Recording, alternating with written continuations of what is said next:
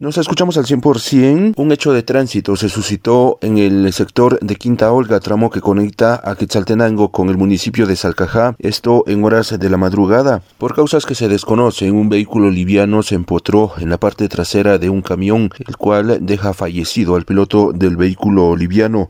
Sin embargo, cabe mencionar que esta persona se dirigía a su hogar a escasos metros de este hecho. Sin embargo, familiares llegaron a la escena y pues lo reconocieron plenamente. Se ha mencionado que el mismo deja a hijos en orfandad. Esto es lo que menciona el fiscal auxiliar del Ministerio Público, Eric Duarte, tras eh, finalizadas las diligencias de levantamiento del cadáver.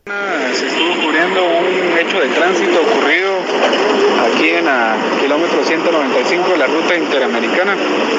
Dos vehículos colisionaron, un vehículo tipo camión y un vehículo tipo automóvil falleció Alan Humberto Vázquez Ezeta.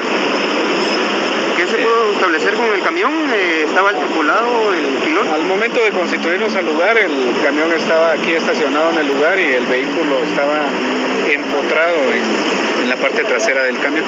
¿El piloto no fue localizado del camión? Se está tratando de averiguar cuál es la, la identidad del mismo, ya que no fue localizado en el lugar.